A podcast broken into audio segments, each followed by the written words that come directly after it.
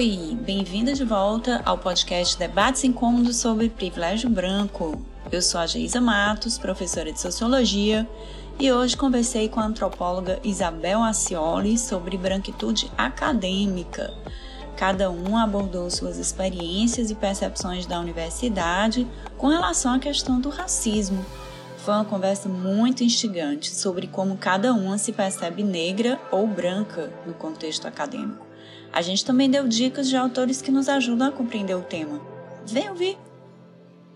Eu sou professora do Departamento de Ciências Sociais, professora é, também do programa de pós-graduação em Sociologia e venho estudando esse tema do racismo desde 2015, sendo que a partir de 2019 eu comecei a me concentrar exatamente nesse tema específico, que é a, o tema da branquitude acadêmica, né? Exatamente a, essa perspectiva de pensar a branquitude dentro da academia. E isso se deu devido à minha aproximação com a Ana Ramos Ayas, que foi minha parceira numa disciplina que nós demos juntas no programa de pós-graduação em Sociologia. A Isabel participou dessa, desse, desse curso e foi a participação dela foi muito marcante para nós, tanto assim que nós desenvolvemos uma parceria juntas. A partir dessa experiência, nós escrevemos um artigo e o título do artigo tem muito a ver com a conversa que nós vamos ter aqui. É, se chama Tornar-se Negra, falando o caso dela, Tornar-se Branca e o antirracismo de fachada no Brasil contemporâneo. Então, tem muito a ver com a conversa que nós vamos ter aqui. Eu estou muito feliz de estar com a Isabel, porque é uma pessoa que, além de eu gostar muito pessoalmente, é, é uma pessoa que vem dando uma contribuição enorme para o campo das relações raciais e da branquitude, com uma série de cursos que ela vem dando online e do qual participaram todas as mulheres que estão nessa rede e que criaram essa série comigo. Né? Então a gente é muito é, devedora da Isabel de muitas questões oh, que, que discutimos, né? que aprendemos juntas. E então é isso, Isabel, se apresente. Ai, gente, que lisonjeira, que generosa, né? Eu agradeço muito. É, eu sou Isabel Acioli, né? Sempre dizendo nome e sobrenome né, para marcar nossa identidade, para não deixar o racismo nomear a gente. É, sou mãe do Vinícius, esse é o meu título mais importante. E aí é isso, eu sou graduada em Ciências Sociais pela UFC. Na graduação não tive oportunidade de ser aluna da GEISA. Fui fazer mestrado na UFSCar, no interior de São Paulo, em Antropologia Social.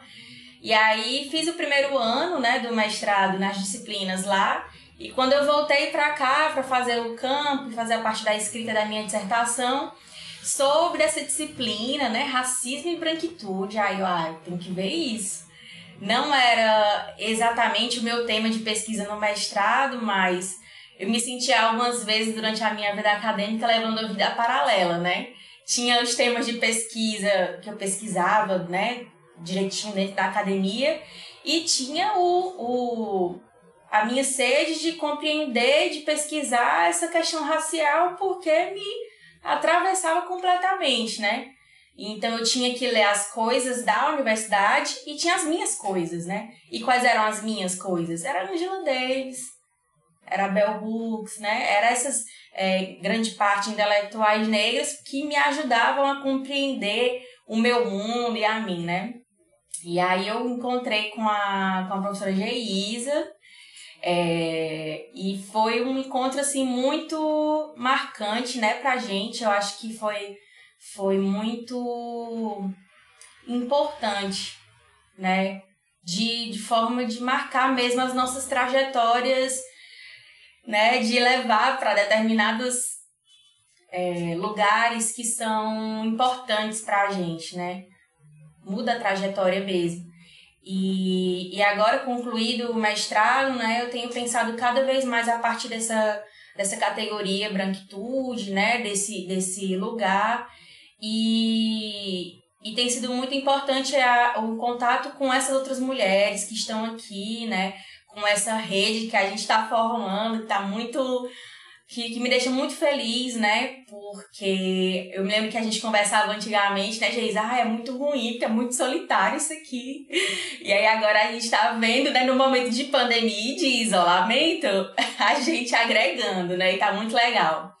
E aí, mandar um beijo aqui, agradecer Babi, Luísa, Carol, enfim. E é muito bom poder contar com essa com essas outras pessoas que vão somando, né, que vão agregando, e isso é muito importante pra gente. Muito mesmo. Então, Isabel, como uma hora passa muito rápido e a gente tem um monte de coisa para falar, é, eu queria então que a gente começasse com é, que você contasse como é que foi a sua experiência é, no ambiente universitário é, e como é que foi essa, essa sensação né, de se perceber negra dentro do ambiente universitário. Bom, é, é importante que a gente marque também algumas coisas da minha trajetória, né? Eu fui mãe durante a adolescência, tive que interromper os estudos durante muitos anos, né? E eu entrei na universidade com 26 anos, em 2014, numa das primeiras turmas que foi 50% 50%, né? Que era 50% ações afirmativos, né? E 50% ampla concorrência. Então a minha turma já tinha umas características bem diversas. Era bem diverso, mas assim, eram três pessoas negras na turma. Eu, Cícera e Mônica. Então vocês imaginam, né? É, se já era tentando trazer essa diversidade, mas ainda tinha uma, uma coisa ali para conquistar, né? Eu ainda me sentia muito é, sozinha, assim, nesse espaço. E eu me lembro que nessa época eu trabalhava, né? Eu estudava à noite, fazia curso noturno, tinha que levar o meu filho para a universidade, né? Então, era o momento que a gente tinha junto, era as noites dando é, na hora da aula e no final de semana. E eu me lembro que eu cheguei para um professor, bem assim, no é até uma ingenuidade, né? Eu cheguei para um professor bem no começo do, da graduação e perguntei, é, me abri, disse, professor, eu, não estou conseguindo acompanhar, os textos são muito densos para mim, e algumas pessoas da minha turma já estavam na segunda graduação, era uma turma é, no, do turno noturno, né? E era uma galera um pouco mais madura e tal, era um perfil bem diferente a minha turma, sabe? Ela realmente era bem fora da curva. E aí o e eu, e eu tava ficando para trás e ficando para trás e começando a me desesperar. E eu entrei em contato com esse professor, abri meu coração e perguntei o que eu podia fazer. Eu falei que trabalhava durante o dia e que à noite estava é, ali e que no outro dia de manhã bem cedo, eu trabalhava numa UPA na época, tinha que sair e era numa UPA no Eusébio, que é uma cidade vizinha a Fortaleza, então tinha que acordar bem cedo para ir. E ele me perguntou: o que, que você faz entre 11 da noite e 6 da manhã? Sugerindo que eu deixasse de descansar, né? Deixasse de dormir para é, realmente me dedicar aos estudos. Então, assim, a ideia é de que é, o, o, aluno que era o aluno, o perfil do aluno trabalhador, o aluno que faz o curso noturno, que é um, um perfil talvez que seja mais ligado às camadas populares, seja um aluno que não que não vai dar conta, que não vai acompanhar. E aí, Geisa, em geral, é, eu tive dois tipos de professores brancos. Eu tive só professor branco, né, na minha formação acadêmica. Não tive nenhum professor negro, nem na graduação, nem no mestrado. Né, nesses seis anos de, de formação eu não tive.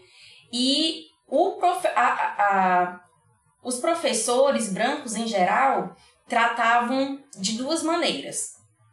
É, isso aqui na, na UFC e na UFSCar. Em comum, os professores brancos faziam o seguinte: ou eles eram extremamente condescendentes, que eu digo que é o perfil é, da senhorita Morello, de Todo Mundo Odeia o Cris. Quem assistiu essa série vai pegar a referência, que é, ai, tadinha, olha, não, não precisa fazer o trabalho final, não.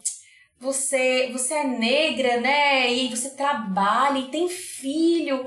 Ai, não, faz o seguinte, olha, eu, eu repito a sua última nota, não precisa, não. É, e aí eram bem condescendentes e achavam assim que eu não tinha capacidade de render, então eles não exigiam, né? Só deixava rolar. E tinha outro tipo de professor que era aquele que que tire, queria tirar meu couro, né? Que a gente brinca aqui. De tipo que queria exigir o máximo, né? E na maior da, parte das vezes eu encontrei com esse tipo de professor, né? Era os professores que faziam exigências desconsiderando é, quem eu era e a minha história. E aí, é, enfim, foi muito difícil ter que lidar com as exigências acadêmicas é, em alguns momentos, num nível de exigência extrema, do tipo, as pessoas que estavam na minha turma de mestrado é, conseguiam é, boas notas fazendo metade do que eu fazia, enquanto eu tinha que me dobrar em 15 para atender do mesmo modo. Sendo eu a única negra, a única nordestina, a única mãe. Então, era muito complicado. Eu me sentia um ET na UFSCasen. Eu era de outro mundo, incrível. Então, em geral, a experiência acadêmica para mim foi muito solitária. Se eu pudesse definir, eu diria solidão. É, e, e, é interessante, Isabel, porque hoje eu relendo algumas etnografias feitas é, avaliando os efeitos das ações afirmativas, né? Os, os, os, os primeiros alunos que ingressam é, com, é, por causa das ações afirmativas, eles vão mostrar exatamente esse tipo de sentimento, de solidão, é, de invisibilidade, é muito comum. Né? Então, é, a gente vai, vai ver também, por outro lado, surgir, isso é o aspecto mais interessante que a gente vai comentar também, mas eu quero falar também da minha experiência, é, a gente vai ver surgir coletivos de negros e negras como uma forma de resistir a essa sensação de solidão, de se tornar um corpo coletivo. Então, isso vai ser muito bacana e vai render muita coisa, tanto aqui em Fortaleza quanto em outros lugares do país. É, mas eu queria falar um pouco da minha experiência como branca, né? Como é que foi a minha formação, como foi que eu me percebi branca também dentro de sala de aula, tendo em vista, mais uma vez, a, a questão que nos move, que são as nossas experiências. É, então, eu, eu fiz graduação, cheguei ao nível máximo de formação é, em sociologia no Brasil, né? No, e como uh, fiz doutorado em sociologia, sem nunca na minha vida acadêmica ter tido uma disciplina para estudar racismo. A questão racial, ela não perpassou é, os meus estudos. Ela não foi uma questão, ela era uma questão muito marginal né, que era tratada eventualmente. E mesmo eu tendo tido um professor negro na graduação e uma professora negra na pós, a questão racial não foi colocada por esses professores, não foi trazida para a sala de aula, né? Então, a questão racial, ela não era uma questão. E é muito interessante porque hoje, quando a gente vê a emergência das questões raciais no Brasil, é como se a gente se espantasse. Meu Deus, mas o racismo está o tempo todo nas relações, né? Pervasivo nas relações. E por que ele não era um tema? Então hoje é fácil de entender, porque os intelectuais são brancos, né? E para eles a questão racial não era uma questão. Então como é que isso aparece para mim? É muito interessante, eu estou aqui com o livro Casa Grande Senzala, do Gilberto Freire. E esse, e esse livro, ele foi, ele entrou na minha banca de seleção. Quando eu fui fazer a seleção, esse foi um livro que, inclusive, eu citei na minha aula. E eu adorava, apesar de ter a crítica é, a, a, ele pela questão da democracia racial, eu gostava de ler o Gilberto Freire. E aí eu, mas claro que tinha uma criticidade, mas não tanta. O que que acontece quando eu vou dar uma disciplina sobre racismo? Não era ainda a disciplina sobre branquitude, foi a primeira disciplina que eu dei sobre racismo. Tinha uma, uma estudante na sala de aula que era negra, ela é negra e ela havia sido doméstica, ela havia trabalhado como doméstica desde os 13 anos.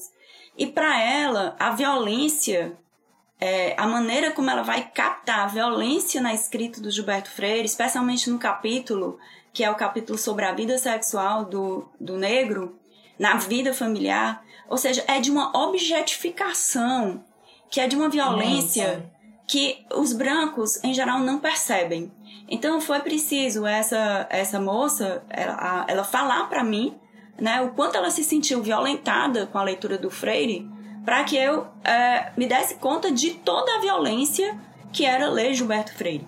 Então esse é um primeiro aspecto, né, a ausência é, de criticidade com relação a esses autores, mesmo eles tendo algum tipo de é, contestação, lógico, a tese da democracia racial foi superada, mas não há uma criticidade, e principalmente não há uma percepção empática em relação a, a como os estudantes negros, e principalmente as mulheres negras, vão receber a, a, violência que elas vão ler, né, que elas vão ter de ler, de, de ler isso daí, né?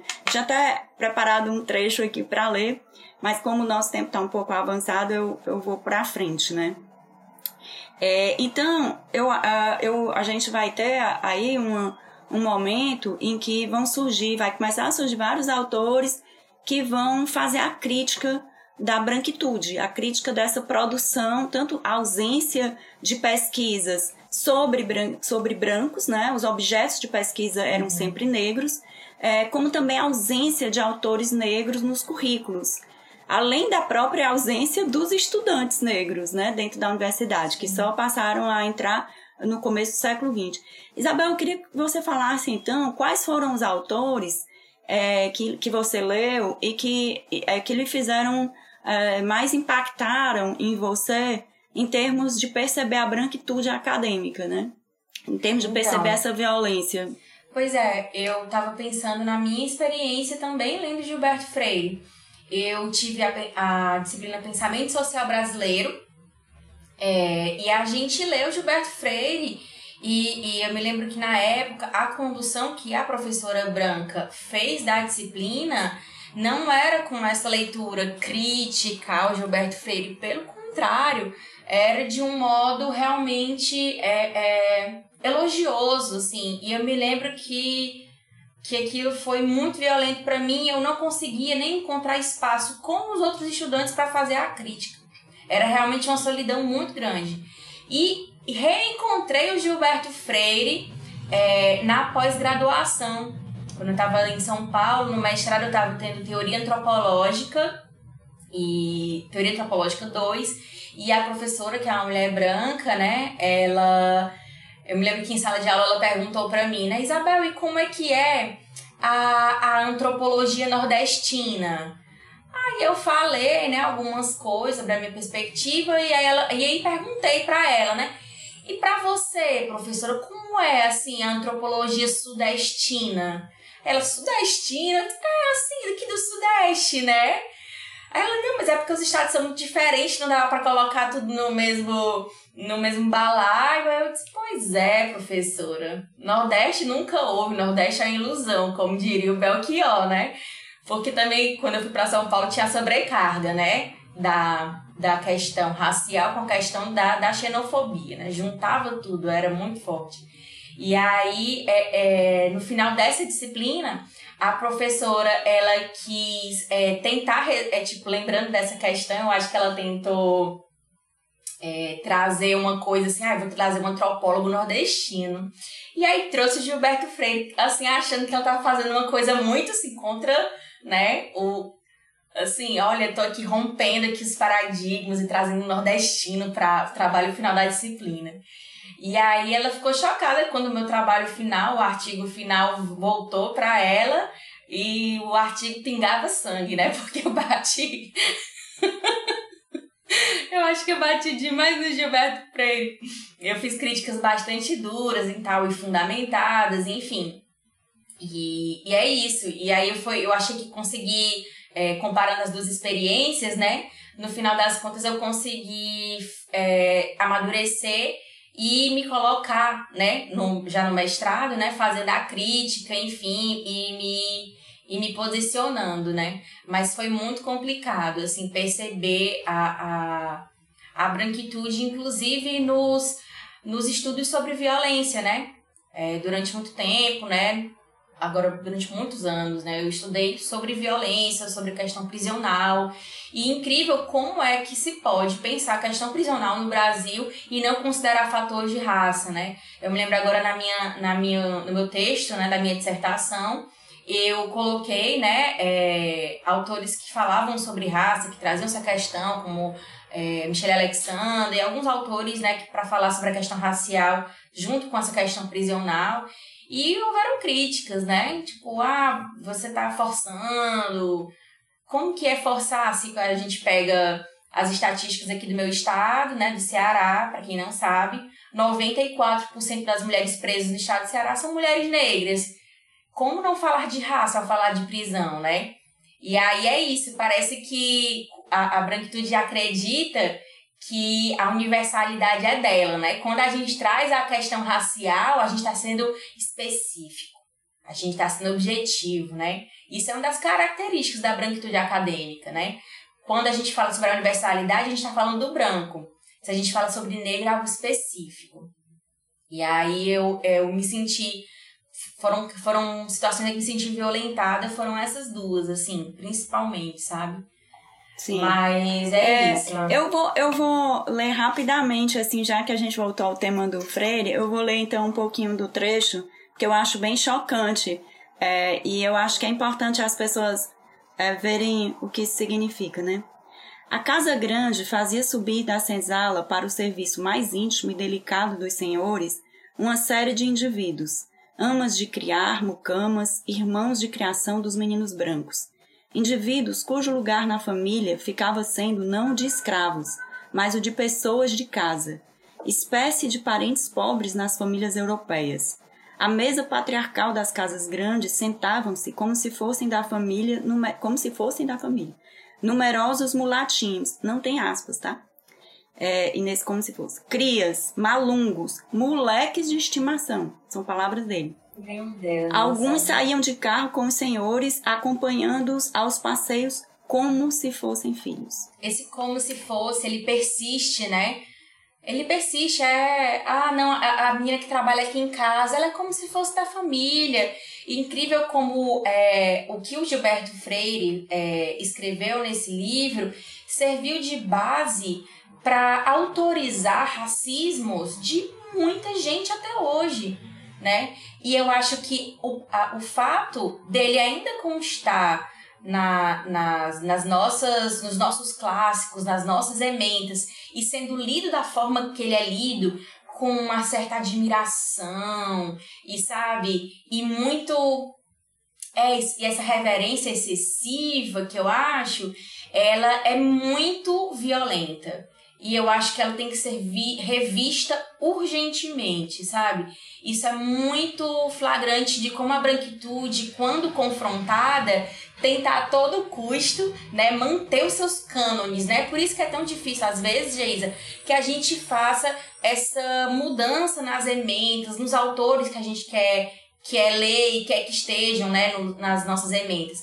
É, na próxima semana, eu fui convidada pelo professor Léo Almeida, Leonardo Almeida, professor negro, também está tá lá no departamento.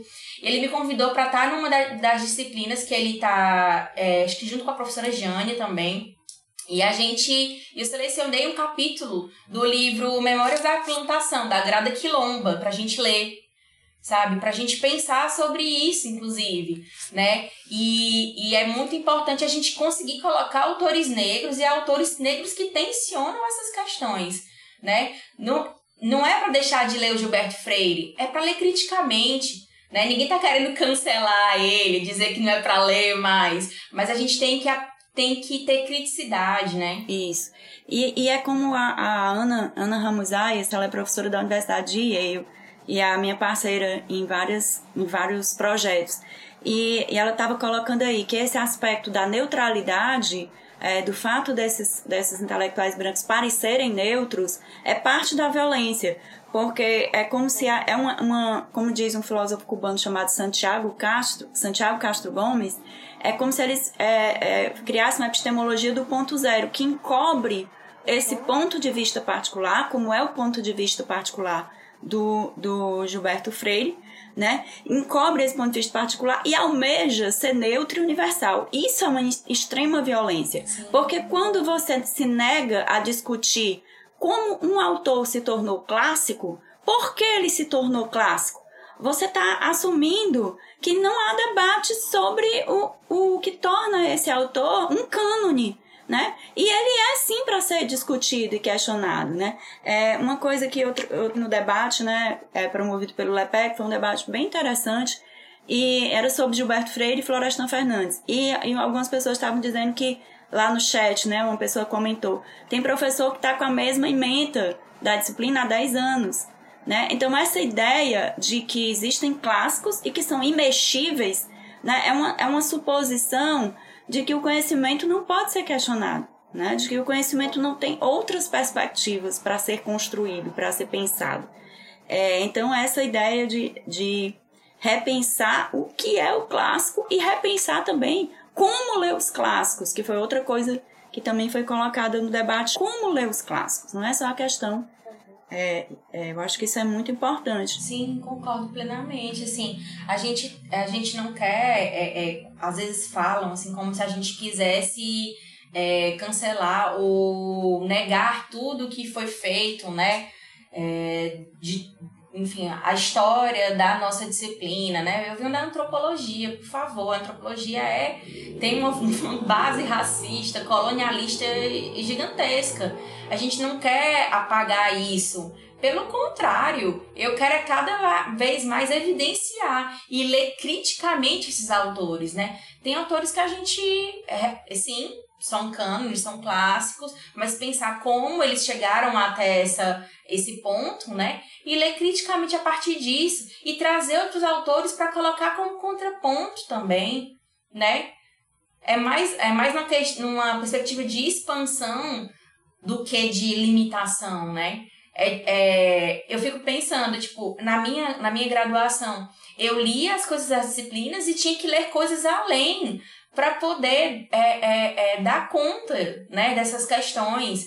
Então, é, por que, que os outros alunos, né, alunos geralmente brancos, também não tiveram esse, esse acesso? Aí os professores falam que não conhecem. Gente, por favor. Se chegou para mim, que na época era aluna da graduação, que cheguei cutucando na internet, mexendo no Google, em fórum, em coisa de Facebook, um professor também consegue fazer isso. Vamos lá, consegue também, né?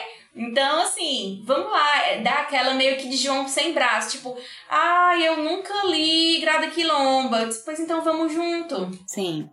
Isso é, e assim, eu acho, agora trazendo também para minha experiência, né, é, eu também reconheço que pelo fato de eu não ter tido essa formação, é, eu também, a, recentemente, é que passei a incorporar autores negros nas minhas disciplinas, mulheres, mulheres negras, né? Mas essa, essa, essa percepção, ela me veio também com muita força quando eu fui fazer o intercâmbio em Yale, que eu fiz a disciplina com a Ana em Yale.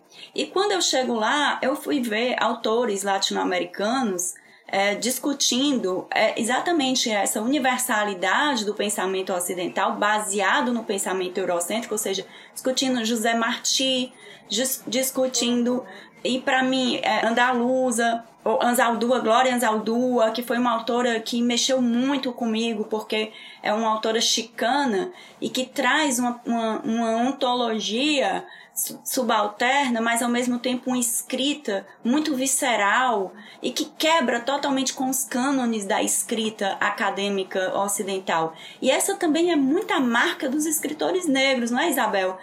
Assim, eu, eu percebo que também existe muita resistência à escrita de pessoas negras, porque elas trazem uma, uma escrita que é uma escrita para curar-se, né, para buscar a sua Isso. própria cura. Então eu queria que você falasse um pouco sobre essa experiência de ler e de, é, de escrever também como autora negra e de ler autores negros. É, eu me lembro que nas, nas primeiras coisas que eu escrevi na graduação, que eu escrevi como, como eu escrevo, com corpo.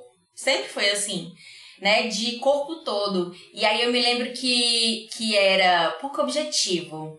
Escrita não acadêmica e as críticas que vinham nas notas de rodapé, assim, dos trabalhos de caneta vermelha, vinham com essa mensagem, né?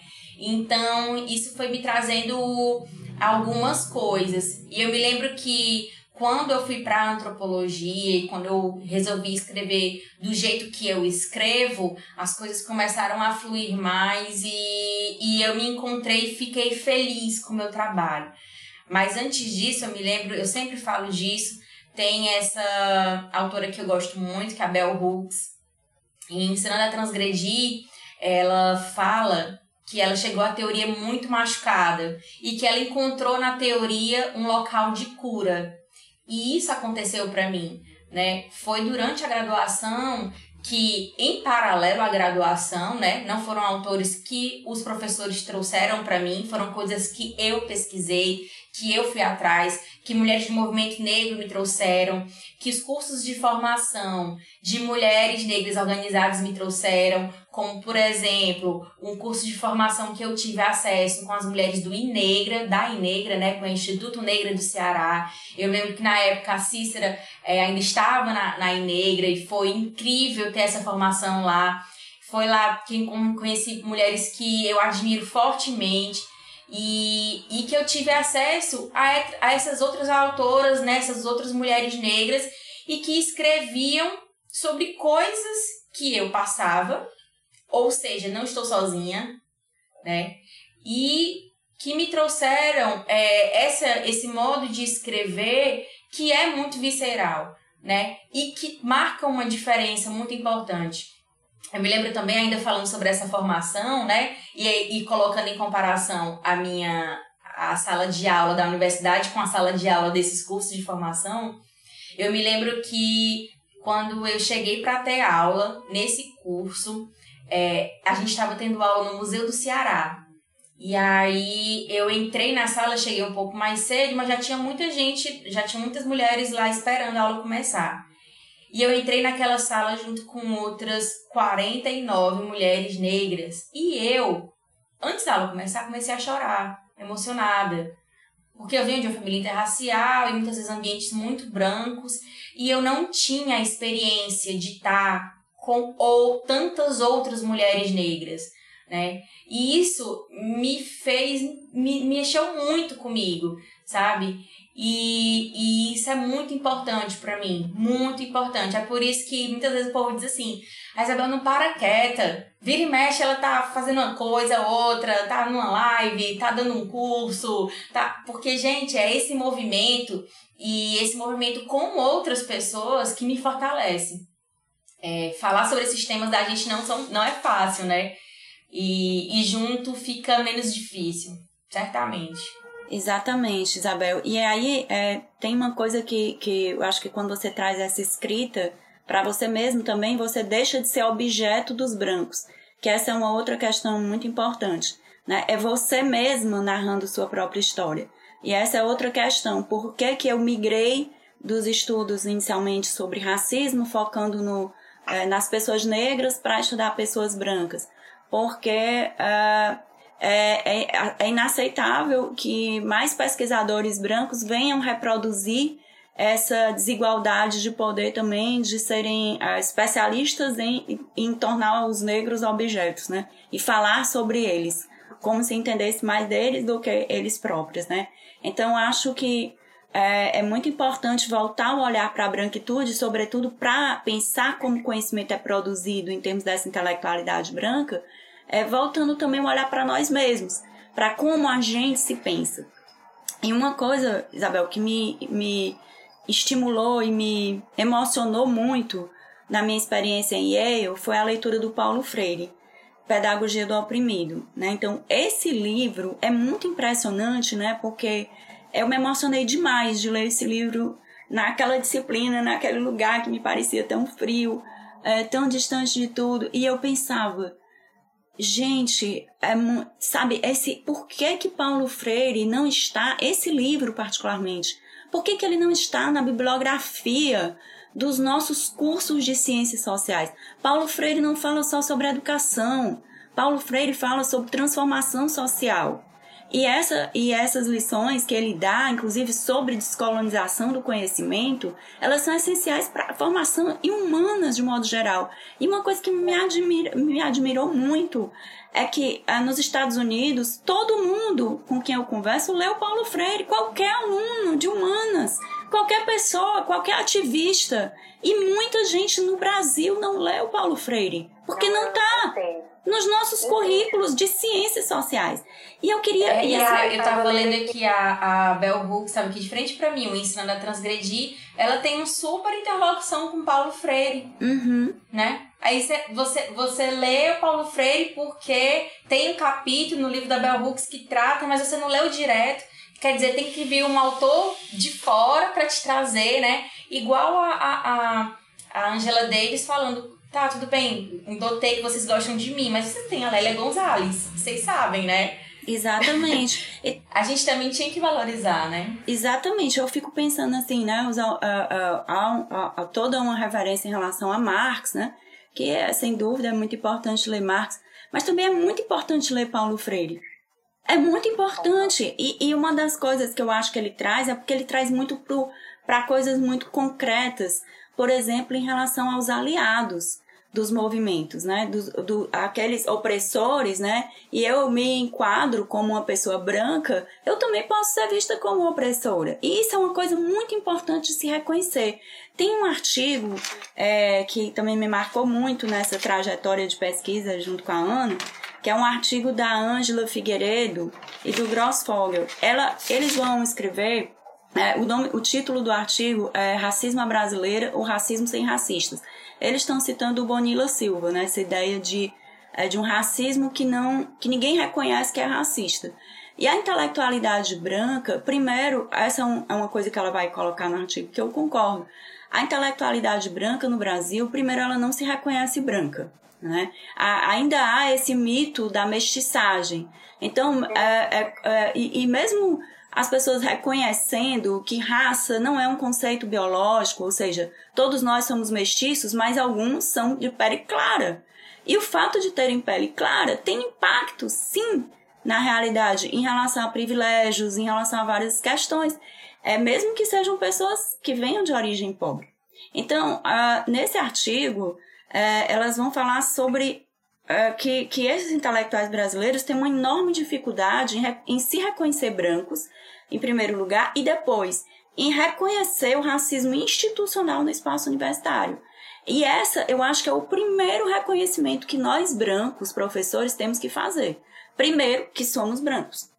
Segundo, que somos racistas. Porque o racismo não é uma questão pessoal.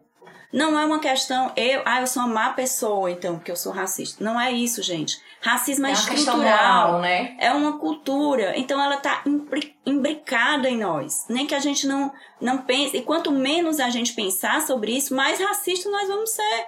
Se a gente é tem como consciência. Eu falo que um branco no automático é racista. É muito mais o racista. o branco automático, o, branco, o branco que se pensa neutro é o, é o pior racista. Então é, é antes de mais nada ter essa consciência. Eu sou branca, Claro, dentro de uma estrutura racista, sim. Eu sou racista. Então o que, que eu vou fazer com isso? É um racismo que eu aprendi, que está intrincado, entranhado em mim. Então o que, que eu vou fazer? Eu vou trabalhar isso de forma, em forma de ação. E para isso eu acho muito importante a leitura do Paulo Freire, sabe? Porque ele, ele vai colocar a questão de que o, opress, o oprimido é quem tem que tomar a dianteira. Então o protagonismo é de vocês, principalmente das mulheres negras. Sabe? Por isso que o nosso papel como professores é escutar vocês. Entende? É escutar o que vocês têm a dizer e acolher isso para o diálogo acontecer. Então, essa, essas verdades que são ditas, que já foram ditas para mim por mulheres negras em sala de aula, são duras. É angustiante se perceber racista. Mas é necessário para se mudar. Uhum. Sem essa autopercepção, a gente não muda. E a gente continua nesse incômodo, sabe, Geisa? Por que, que eu me incomodo em ouvir isso? Né? Por que, que eu me incomodo em ter isso revelado sobre mim? Qual é o incômodo em me assumir branco? Né? Ah, eu de, gosto de desfrutar dos privilégios da branquitude, mas eu não gosto de ser nomeada como branca por quê? Né? Então, pensar nesses incômodos e de encontro a esse incômodo. Pense sobre ele, não jogue esse incômodo para debaixo do tapete, né? Olhe para ele, converse com ele, porque é esse incômodo que vai dar pistas, inclusive para as pessoas brancas, né? Para saber o que, que, o que, que fazer com isso. Por que, que uma professora branca muitas vezes não gosta de ouvir os alunos negros, não querem saber o que, que os alunos negros querem tratar, não quer é, acatar as sugestões dos alunos negros sobre a ementa, porque elas não querem deixar de ter aquele é, é, papel do professor como centro do conhecimento, né? Que vai conferir, né? E vai dar aquele conhecimento para quem está ali em volta, né? E aí, é, é, sério que você precisa, o seu ego precisa tanto estar tá nesse pedestal? Será que não dá para descer um pouquinho, né? Será que não dá para baixar um pouquinho e aprender com quem é, tá ali com você? Essa visão da educação mesmo do, do professor branco como o farol, né? E é por isso que muitas vezes também o Paulo Freire é muito importante. Acho que a Lilica falou aqui em alguma parte, não tô conseguindo ver o chat, gente. Eu tô meio distante aqui, mas a Lilica falou alguma coisa sobre o Paulo Freire ter tido uma experiência no continente africano e a forma como isso é, influenciou de algumas formas a, o pensamento dele, isso é muito importante. É, enfim, vi algumas questões assim passando, mas eu não consegui ler tudo, desculpa. Eu tô lendo. É, a, a Lilica tá falando que a Grada vai falar sobre a negação, né? Isso, acho que é nesse livro aqui, da Memórias da Plantação, se não me engano. Ela fala sobre o mito da objetividade também, né? Esse mito de que, por exemplo, ah, quando é o conhecimento do branco, é, esse é o conhecimento reconhecido, né? E aí, quando o conhecimento do negro é um saber ancestral, aí é uma coisa de curandeiro, e aí é uma coisa menor que não se ensina na universidade, como se isso fosse menor, né, do que o conhecimento branco que está lá nas bibliotecas, né, nas torres de marfim. Isso, as pessoas, a Carliana, a Ana Ramizade também falando da, de que essa junção da escrita do Paulo Freire com a da Bell Hooks é maravilhosa, e, é verdade, eu gosto muito. E as pessoas comentando isso, né? Bel, você falando isso sobre a importância dos professores sair desse lugar de não escuta. Isso me traz muito o que a Grada fala sobre o ego. É, eu queria é que verdade. você comentasse isso, Isabel, e eu também queria comentar do ponto de vista da branca, né? De mulher branca, e também de uma. É, do ponto de vista é, da cultura universitária. A gente sabe que o, o, a cultura universitária ela é muito competitiva. Então, esse, essa, essa competição que se instaura, né, que existe, existe em outros ambientes também. A universidade não é um lugar competitivo, óbvio, mas é, essa ideia dos egos é, é muito forte. E, e, e aí eu acho que a leitura de Paulo Freire ela deveria ser obrigatória para todo professor quando entra na universidade. Porque ah, quanto mais apegado você estiver a uma ideia de ego e a uma ideia de que você é o, é o, é o detentor do saber, né? E, e que o seu saber é melhor do que outros saberes possíveis, menos permeável a gente vai estar ao, ao aprendizado e ao crescimento intelectual, né? Porque o crescimento intelectual ele se dá nesses, nesses embates com a vida real, com aquilo que nos desconcerta. Então, eu acho que uma fonte de aprendizado muito grande é a abertura para se desconcertar, para se desconstruir. Eu tenho muita fé nas mulheres, assim, eu sei que é muito difícil para as mulheres negras, é, às vezes, confiar nas pessoas brancas, né, e achar que elas realmente são bem intencionadas. Mas eu tenho visto muitas feministas brancas falarem que estão em desconstrução. E eu me sinto nesse momento em um processo de desconstrução. E realmente essa desconstrução ela é riquíssima. O Paulo Freire fala disso no, no Pedagogia do Oprimido como um renascimento. Então eu acho que a gente vai tirando camadas é doloroso, sabe? É muito doloroso, mas é muito necessário, porque você precisa tirar camadas, tirar camadas para poder se renovar. Né? Tirar essas velhas velharias, essas poeiras todas, essas coisas é. que impedem você. E eu fico, e eu fico pensando, sabe, como a, a entrada de pessoas negras na universidade foi benéfica para a universidade para a diversidade de dentro da, da, do espaço né, acadêmico. E quando os professores brancos né, tentam ir de encontro a é, resistir que, é, é, que autores negros estejam nas elementos das disciplinas, eles estão jogando fora a oportunidade de aprender junto. Então, é isso, é um desperdício, sabe? Eu acho que os professores brancos têm muito a aprender com os alunos negros e com a diversidade que tá chegando, não, que já tá há tempos, ó, né? Já tem alguns anos que tá ali. É, é, a, o próprio movimento, né, o Fórum de Alunos Negros e Negras da UFC, pressionando, né, aquela iniciativa do mural que foi feito no Departamento de Ciências Sociais, a coisa mais linda, e aquilo me emocionou de uma maneira imensa, né, e, e, e ver é, esses alunos organizados e pressionando é muito importante, né? E lutar contra isso, resistente à, à, à entrada desses alunos e a uma mudança nesses, nesses paradigmas, nesses clássicos, é um tiro no pé.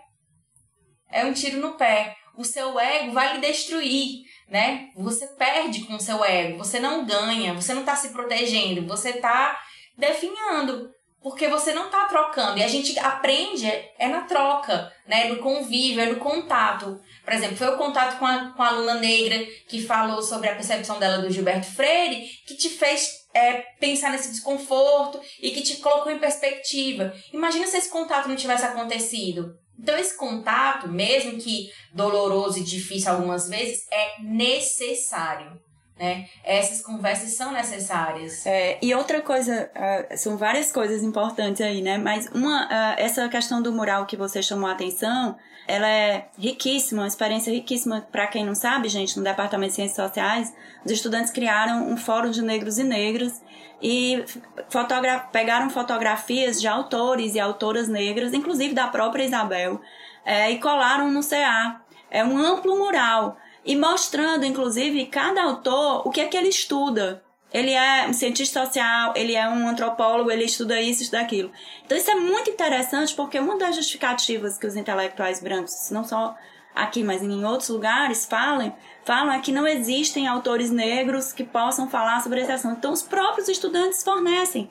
E outra coisa, a gente já está um pouco se encaminhando para o final, é a gente pensar em termos de estratégias é, eu acho também muito importante, além desses coletivos que já estão acontecendo, é, a gente fornecer, mostrar, construir coletivamente é, um banco de trabalhos, de, de bibliografia é, de negros e negras, de bibliografia antirracista, que possamos disponibilizar para os professores, que os professores possam ir lá, se eles dizem que têm dificuldade de encontrar, a gente tem esses bancos de dados já. E, e a assim, gente só mostra, tá aqui, esses livros. do fórum já organizaram. Eu acho que, salvo engano, eu já vi circulando um drive, né? Uma biblioteca assim. É, é, hoje eu tava conversando com a Lilica mais cedo e, e ela falou assim: Isabel, a gente tem que parar de achar que eles são ingênuos. Os brancos não são ingênuos. Eles sabem que eles existem, mas eles negam, eles escolhem negar. E esse é o problema, entendeu? Eu acho que, na verdade, sabe o que, que eu acho, Geis? Eu acho que a gente tem que cada vez mais fortalecer organizações como, por exemplo, o Fórum de Negras e Negros, para que eles consigam é, é, é, ter energia mesmo para continuar pressionando os professores as, e, a, a, e é pressionar mesmo. Porque tem alguns professores que na sensibilização não vai, entendeu? É realmente na pressão. E essa pressão tem que acontecer. Tem que realmente deixar no primeiro dia de aula dizer assim, então, professor, vamos ver aqui a ementa, vamos discutir juntos aqui a ementa. Olha, esse autor aqui, que tal esse? Vamos incluir aqui essa outra coisa. Vamos olhar aqui a diversidade aqui dessa ementa, como é que tá. E eu acho que isso é muito importante. Outra coisa que eu até participei há um tempo atrás e, e eu acho que é, que é, é necessária é. Há um tempo atrás eu mediei uma oficina de escrita acadêmica para o, para o Fórum de Negros e Negras. É fazer com que esses alunos também produzam as próprias pesquisas para que eles tenham continuidade naquilo, entendeu? Para que ele, porque o que acontece muitas vezes é que ah, aquela aluna ali é barraqueira, aquela aluna ali, ela faz confusão por causa de autor negro, não vou orientar. Ou não vou. E aí vão isolando essas pessoas que fazem essa pressão. Então, a resposta também tem que ser acadêmica e dizer, olha, eu tenho pesquisa, eu tenho trabalho, eu publico em evento, é, é, em anais de evento, eu faço e aconteça. E é isso, sabe, que eu gosto de, de, de, de trazer é, de dizer para essas pessoas também fazerem algo com essa raiva que dá, sabe, Geisa? Porque dá uma raiva. E usar essa raiva, como a, a Audre Lorde também trata, né? Pegar essa raiva e fazer algo com isso, né? E eu acho que essa resposta acadêmica, pelo menos para mim, foi o que, que deu certo, né? E, e eu aponto, às vezes, essa saída também para outras pessoas também nessa situação. É, exato. Então, eu me lembrei do livro que a Ana Ramsais acabou, tô sempre citando, mas porque de fato ela é uma referência muito importante nos estudos sobre branquitude na América Latina. E ela acaba de lançar um livro é, que é ambientado aqui no Brasil, uh, em Ipanema, ela estuda famílias de classe média em Ipanema, é o Parenting Empires. E esse livro, pela Duke é, University Press, esse, esse livro ele é, traz, por exemplo, uma coisa muito interessante, uma das descobertas que eu achei mais impactante assim, no livro, é, é justamente essa baixa tolerância à frustração das mulheres de classe média branca com quem ela conviveu. Então, é uma, é uma questão que a gente tem que se debruçar sobre isso. Por isso, estudar a branquitude é muito importante. Pensar a branquitude é muito importante, porque é, enquanto a gente tomar a branquitude como um dado é, que não se pensa, né, que é neutra, e, e só olhar para os negros, porque hoje eu ainda, eu ainda vejo gente dizer que estudar branquitude é racista, né? Ah, mas branquitude já tem tanto espaço, por que vai estudar de novo isso? Tem que olhar para os negros. Gente, quando ficar olhando para os negros, não se está pensando exatamente nos mecanismos que reproduzem é, é, que perpetuam o racismo, que são é, mecanismos muito sutis. E, essa, e essas coisas que vocês estão trazendo, de perceber a baixa tolerância à frustração, como por exemplo dizer assim, não, eu, é, é, eu não vou pesquisar, não, estudar muito trabalho, vou ter que ler um monte de coisa, não sei o que mais. É, o mínimo, não é? É, é o trabalho do professor. Né? O mínimo, é exatamente. O é, o, é o nosso tipo... trabalho, né? E eu não estou falando de nenhum lugar especificamente, né? Eu estou falando de um modo geral. É, nós todos, como professores universitários de qualquer lugar do mundo, é, temos que buscar literatura. Né? Então, esse é, é o nosso papel. Mas eu acho que hoje, como é, você está falando, né? como o, os coletivos de negros e negras estão bastante articulados, é, tem também uma experiência que eu conheci recentemente de estudantes de medicina chamado Negrex, tem até no Instagram também, eles estão no Instagram, esse coletivo, e eles também são muito fortes. Foi a Carolina, que é uma aluna minha que apresentou esse, esse coletivo, e, e, esse, e esse coletivo é muito interessante porque as, muitos estudantes de medicina, eles são confundidos com... É, usuários do SUS não são reconhecidos como estudantes, então existe em determinados cursos o racismo ainda é mais forte, né? Como nos cursos de medicina, no curso de direito. Então, quando a gente amplia o olhar, porque a gente não está falando aqui só para sociólogos, né? A gente está falando também para pessoas de outras áreas.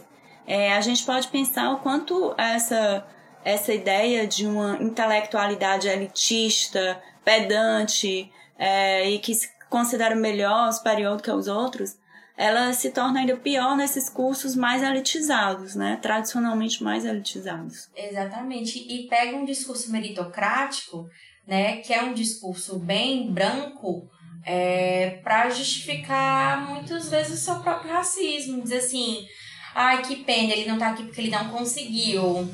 E, e diz, considera, né, várias questões, né? Não, e, e aí é engraçado que todo mundo que consegue é branco, né? É, você ignora a questão do privilégio branco que vai favorecer aquelas pessoas brancas para estarem sempre ali, né? Se favorecendo.